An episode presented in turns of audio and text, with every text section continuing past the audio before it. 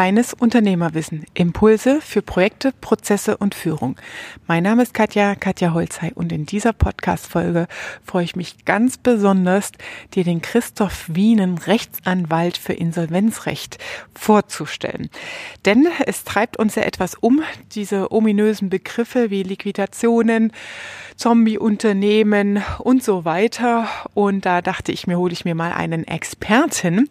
Christoph ist seit über 20 Jahren hier im Geschäft, 20 Jahre lang Insolvenzen abgewickelt, Unternehmensinsolvenzen begleitet, Unternehmer auf dem Weg begleitet und da folgt jetzt eine dreiteilige Serie mit detaillierten Inhalten für dich, um hier für Aufklärung zu sorgen und dich vorzubereiten, was kommt da auf uns zu. Also herzlich willkommen, lieber Christoph. Danke für deine Zeit. Ich freue mich, dass ich dich hier in deiner Kanzlei in Ludwigshafen besuchen darf und freue mich auf die nächsten drei Folgen. Also bleib dran und verschaff dir Freiheit durch reines Unternehmerwissen.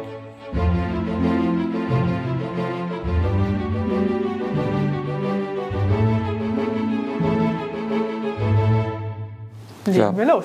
Sehr gerne. Herzlichen Dank für die Einladung. Dankeschön. Fangen wir mal an mit dem Basics-Thema ähm, Insolvenzrecht, Insolvenzgesetz dient zum Schutz von was? Ähm, wie, wie kann man Insolvenzen denn grundsätzlich verstehen? Ähm, man spricht manchmal auch von Liquidationen oder von Konkurs. Ist das das Gleiche? Ähm, wie findet man denn da Orientierung? Ja, die Orientierung ist zugegebenermaßen schwer, weil natürlich ähm, althergebrachte Begriffe äh, immer noch äh, in der Welt sind und genutzt werden, wie zum Beispiel das Wort Konkurs. Ähm, äh, da haben viele Leute noch eine Vorstellung dazu, ist quasi identisch mit Insolvenz. Ähm, hat aber leitet sich ab aus der vormaligen Konkursordnung, die es bis 1999 gab, also als Grundlage äh, über die Regelungen, wie äh, Konkursverfahren äh, äh funktionieren.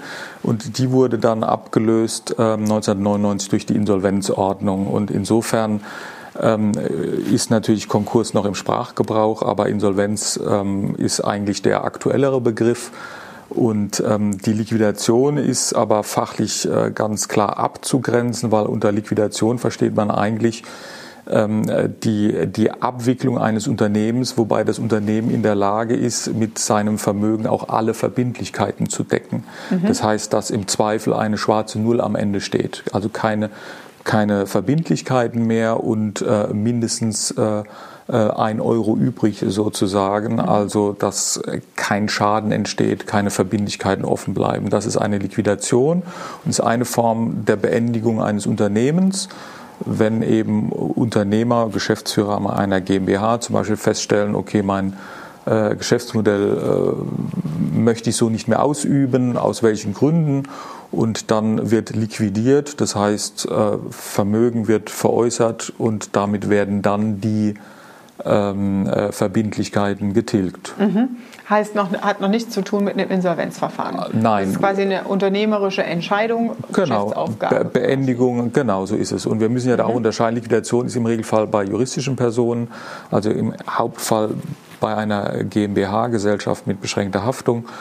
Ähm, ansonsten, weil das ja eine eigene juristische Person ist, in, in Abgrenzung zu natürlichen Personen, äh, Privatpersonen, Verbrauchern etc. Mhm. Ja. Gibt es denn irgendeine Historie zum Insolvenzgesetz, wo man sagt, da wurde das eigentlich erfunden mit dem und dem Ziel, Unternehmer zu schützen oder Verbraucher zu schützen? Und jetzt ist es ja auch wieder äh, alles juristisch quasi neu aufgelebt. Gibt es da irgendwie aus der Vergangenheit so Meilensteine, von denen man da sprechen kann? Ja gut, also Meilenstein, die, die Konkursordnung gibt's schon sehr, gab es sehr, sehr lang. Ähm, äh, wurde aber dann eben 1999 durch die Insolvenzordnung abgelöst und mhm. das kann man durchaus als Meilenstein betrachten, weil ähm, äh, zum einen äh, sehr stark im Fokus war die Gläubigergleichbehandlung, das heißt äh, unter der Konkursordnung waren äh, verschiedene Gläubigergruppen privilegiert vor anderen Gruppen. Ähm, und äh, das äh, wurde quasi gleichgeschaltet im positiven Sinne. Das heißt, alle Gläubiger vom Grundsatz, ob das Sozialversicherungsträger, Finanzamt oder Lieferanten, Dienstleister sind erstmal gleich äh, mit gleichen Rechten, soweit sie nicht individuell Sonderrechte haben. Aber das mhm. ist wieder was anderes. Und man hat natürlich auch, was eine ganz wesentliche Änderung zur Konkursordnung war, weil es das nicht gab, man hat im Prinzip die Verbraucherinsolvenzverfahren eingeführt, weil man gemerkt hat, dass eben sehr viele Privatpersonen, sprich Verbraucher, ähm, überschuldet sind und man wollte die ähm, aus dieser Schuldensituation wieder hereinholen in das Wirtschaftsleben, damit mhm. natürlich sich Beteiligung am Wirtschaftsleben auch wieder lohnt. Und äh, da äh, sah dann eben die Insolvenzordnung erstmals vor, ein quasi ein Entschuldungsverfahren für ähm, Verbraucher. Das mhm. heißt, am Ende eines Verfahrens wird er von den restlichen Schulden befreit sozusagen.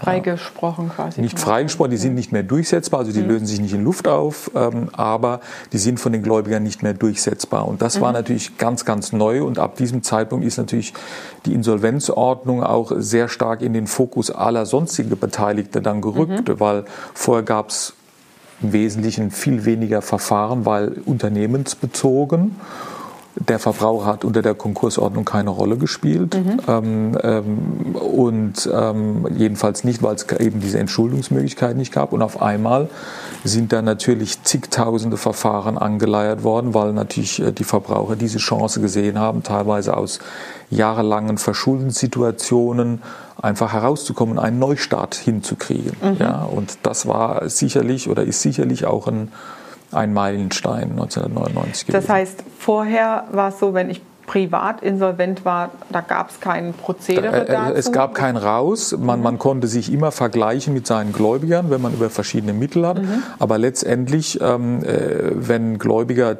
äh, Vollstreckungstitel erwirkt hatten, wurde halt vollstreckt, bis der Schuldner im Zweifel die Augen zugemacht hat. Mhm. Ja. Okay. Und ähm, das hat, da hat man natürlich auch gesehen, das kostet natürlich auch die Gläubiger natürlich immer wahnsinnig viel Geld. Ja? Also mhm.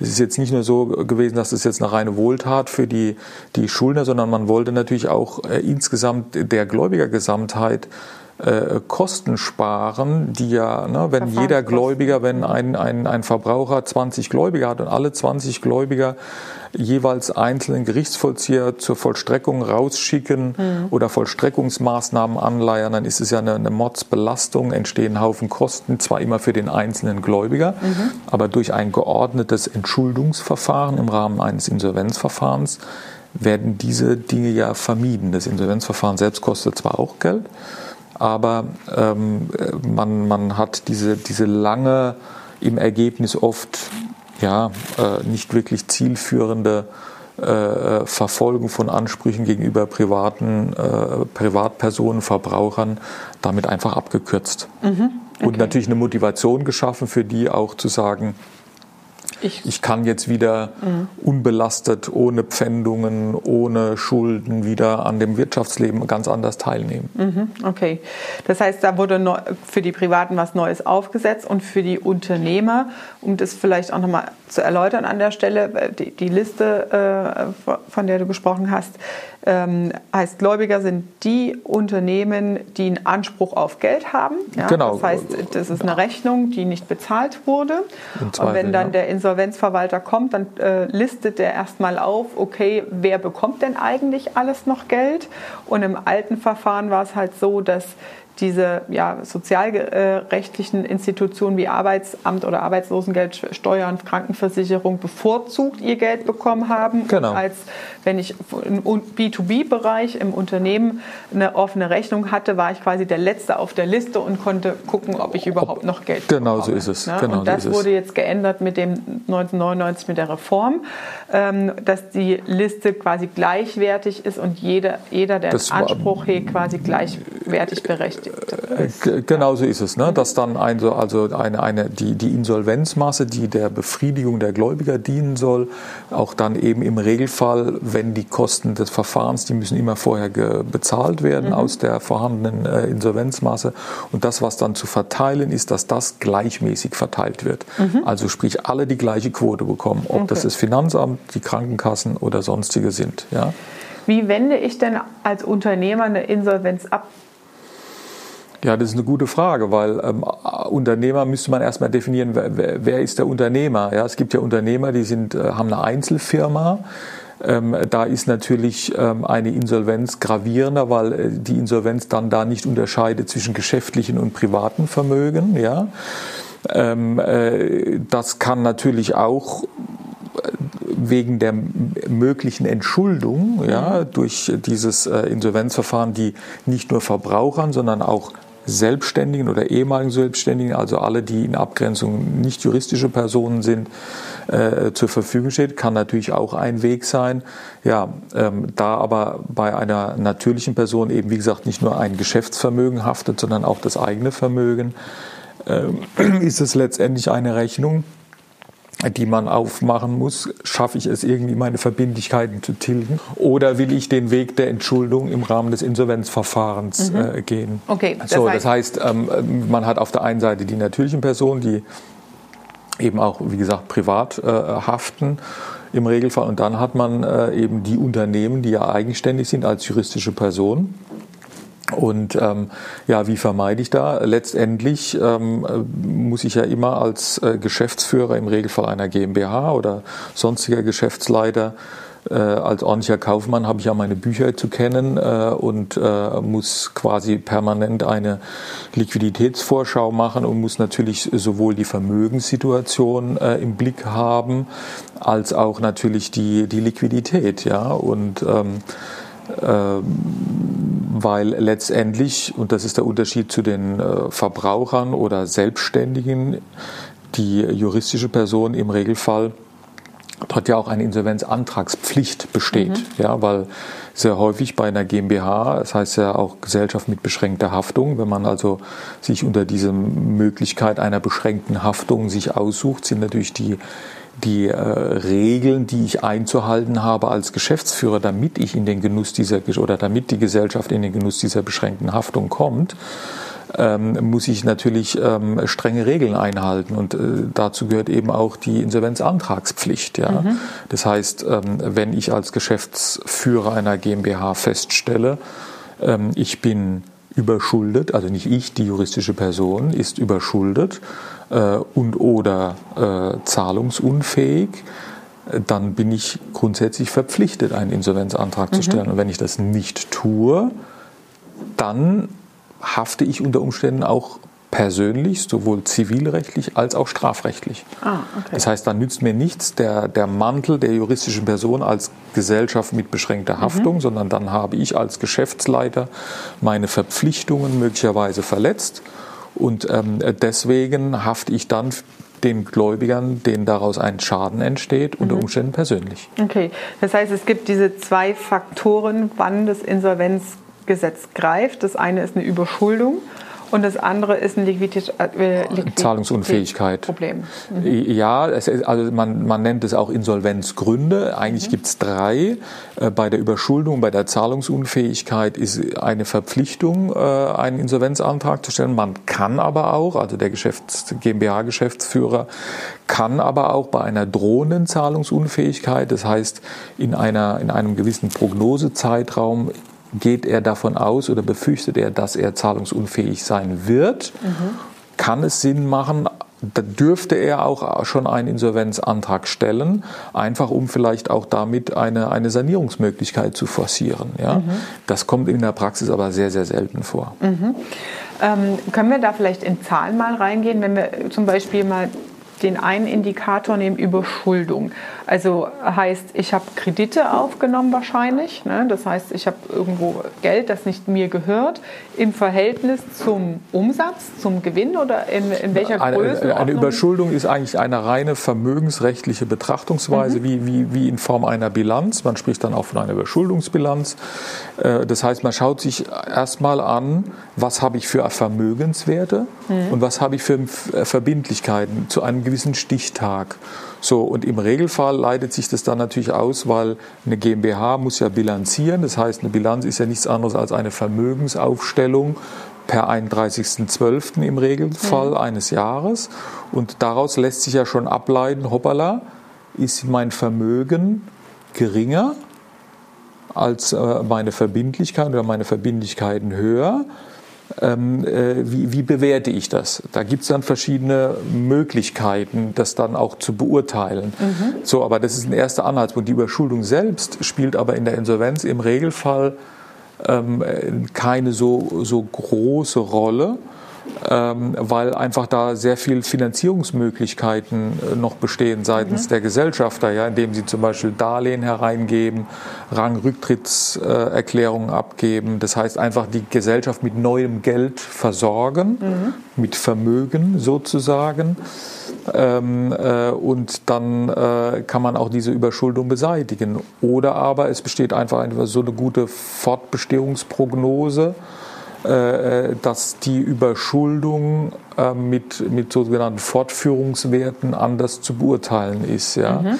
Das heißt, ähm, das hat einfach dann auch, wie bewerte ich ein Vermögen unter Fortführungsgesichtspunkten. Ja? Mhm. Ähm, so, mehr macht jetzt, glaube ich, keinen Sinn, in, in, ins Detail zu gehen. Mhm. Aber der überwiegende äh, Teil der Insolvenzgründe in der Praxis ist die Zahlungsunfähigkeit. Also Liquidität. Äh, die mhm. Liquidität und eben die Zahlungsunfähigkeit besteht im Regelfall schon, wenn ich schon nicht in der Lage bin, 10 Prozent meiner fälligen Verbindlichkeit nicht zu zahlen. Das heißt umgekehrt, mhm. ich kann 90 Prozent meiner fälligen Verbindlichkeiten zahlen und nur 10 Prozent nicht dann bin ich eigentlich schon zahlungsunfähig. Und das wird sehr häufig verkannt, weil mhm. natürlich gerade in Krisensituationen äh, geschoben wird.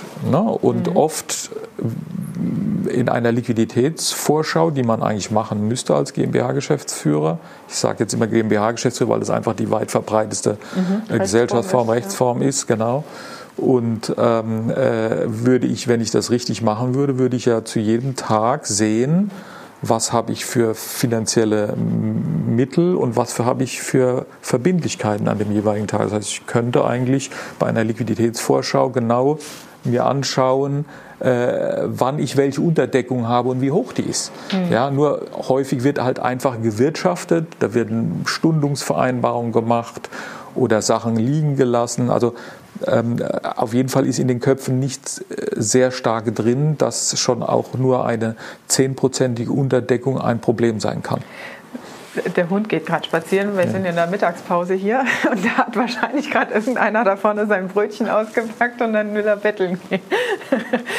ähm, okay, das heißt, ich gehe gerade mal rein in, äh, die, äh, in ein paar Fragen, die mir so durch den Kopf gehen.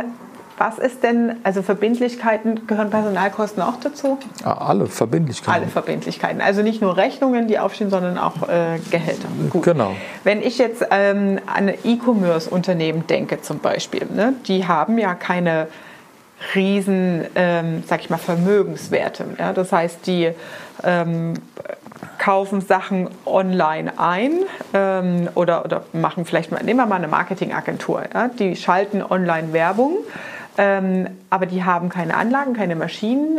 Die haben außer sich selbst und vielleicht ein paar Mitarbeiter oder das Büro, das ist ja meistens gemietet, haben die ja gar keine Vermögenswerte. Das heißt, was stelle ich dann was gegenüber? Oder ist es dann tatsächlich eher so, dass es ein reines Liquiditätsthema ist? Kann ich die Gehälter bezahlen zu den Rechnungen, die reinkommen oder die Rechnung, die gestellt wird? Also ich, ich würde sagen, man kann es so nicht sehen. Man muss es mhm. einfach strikt trennen. Mhm. Ja, ähm, ich muss einfach immer sehen, das eine ist eine, eine stichtagsbezogene Vermögensbetrachtung mhm. und wenn ich halt nur wenig Vermögen habe oder die, nicht ich, sondern die, die Gesellschaft, die GmbH, mhm.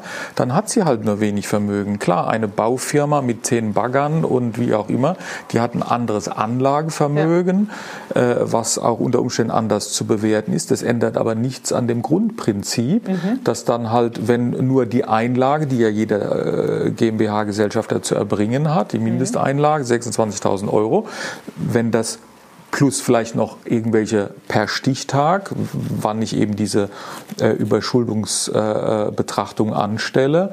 Ähm, dann habe ich vielleicht noch ein paar Forderungen, ja. Äh, dann habe ich noch ein paar liquide Mittel und, und, und, und, und das äh, war's dann, also sprich Bankguthaben. Dann ist es vielleicht auch einfach ein relativ kleines Vermögen und äh, umso mehr kann sich das natürlich äh, dann schwer wiegen, je nachdem, wie hoch die Verbindlichkeiten sind. Aber letztendlich, ähm, mein Gott, es gibt Unternehmen mit großer und kleiner Bilanzsumme. Das heißt, viel Kapital, wenig Kapital. Entsprechend verschiebt sich halt auch die Betrachtung zu den Verbindlichkeiten. Mhm. Ja? Mhm. Ähm, aber ähm, der, der, die, die Musik spielt wirklich in, in der Betrachtung äh, der Zahlungsunfähigkeit, also der Liquidität, mhm. weil das ist spürbar. Ne? Also ich meine, es macht ja keiner, wenn 2020 äh, abläuft, hat ja keiner am 01.01.2021 schon die Bilanz im Kopf äh, vom, vom 31.12.20. Ja. So, aber ich habe am 1.01. weiß ich sehr wohl, was habe ich auf dem Konto und mhm. welche Rechnungen habe ich zu ja. bezahlen. Ja. So, das heißt, das ist das, was äh, spürbarer ist. Mhm. Ja? Also wo, wo die, die, die Insolvenz sozusagen Form annimmt oder, mhm. oder ne? also das andere ist so sehr papierlastig, sage mhm. ich jetzt mal. Das heißt, das sind so die Triggerpunkte oder Indikatoren, über die ich anfangen sollte, mir Gedanken zu machen. Ist Kurzarbeit dann auch ein, ein Hebel, das zu verschieben in der Wahrnehmung? Weil nehmen wir mal an, äh, man hat halt Personalkosten auch als Verbindlichkeiten, ja, ähm, Gehälter, die zu zahlen sind und man beantragt dann Kurzarbeit. Das heißt, das Arbeitsamt tritt ein und übernimmt äh, einen Teil der Gehaltszahlungen und entlastet mich als Arbeitgeber. Ähm, ist das eine Verschiebung, eine Verzerrung dann an der Stelle auch? Naja, es ist, äh, Verzerrung weiß ich nicht, weil es ist ja ein, ein Instrument, was, was so vorgesehen ist zur Nutzung. Ja? Mhm. Und äh, es, äh, das ist an bestimmte Voraussetzungen geknüpft. Und äh, ähm, damit äh, derjenige, der es in Anspruch nimmt, hat natürlich damit eine Erleichterung, weil eben, wie Sie gesagt haben, äh, Teile meiner, meiner zu meiner Zahlung, die ich sonst direkt an den Arbeitnehmer vornehmen müsste, äh, kriege ich eben erstattet über die Arbeitsagentur. Das heißt, ich schaffe mir damit natürlich Liquidität. Mhm. Ja? Und mhm. insofern ist das ja auch ein probates Mittel, äh, um eben über Liquiditätskrisen ja, äh, rüberzukommen. Nicht jede Liquiditätskrise muss ja auch münden in eine Insolvenz. Mhm. Ja. Das heißt, ähm, ich habe da auch mal ein Fallbeispiel im Kopf von einem Unternehmen, das in der ersten Corona-Welle äh, auf Hoffnung gesetzt hat, in der Form, okay, wir haben genug Rücklagen, wir schicken keinen in Kurzarbeit, wir kündigen auch keinen in der Probezeit, ähm, wir lassen das jetzt einfach mal weiterlaufen. Ne? Hoffnung ist kein guter Ratgeber an der Stelle. Ähm, und jetzt in diese Engpass-Themen kommen. Das heißt, das ist doch schon eigentlich ein absoluter Indikator für Fehlwirtschaften, weil ich ähm, mit dieser Vorausschau und Prognose meiner Liquidität, wenn keine Umsätze reinkommen oder ein Auftragsrückgang zu verzeichnen ist, der nicht mal die Personalkosten deckt, dann schmelzt meine Rücklage definitiv. Ja. Genau. Und dann ist es ja an der Stelle schon falsch gedacht oder ein Fehlwirtschaften, sagt man dann dazu, ähm, dass du als Geschäftsführer diese Instrumente, die dir gegeben werden, mit Stundung von Mietverträgen war ja auch so ein Thema oft, ne? ähm, Kurzarbeitgeld, um die Personalkosten zu verschieben, nicht genutzt wurden. Ja, das wird dann einfach eine, eine wie soll ich sagen, äh, eine, eine, eine Fehlbeurteilung der Situation, ja. Mhm äh, die sicherlich auch stattgefunden hat, weil sich äh, vielleicht im Frühjahr auch keiner so richtig Vorstellung gemacht hat, wie, wie lange wird dieses gehen, wie lange werden gewisse Branchen äh, gar nicht oder nahezu gar nicht äh, operativ tätig sein können etc. Das wäre dann natürlich eine, eine, Fehleinschätzung und mhm. da muss man frühzeitig korrigieren, wenn man es denn dann noch kann. Ja. Mhm. Okay. Und das hängt dann auch wieder von der Liquidität ab.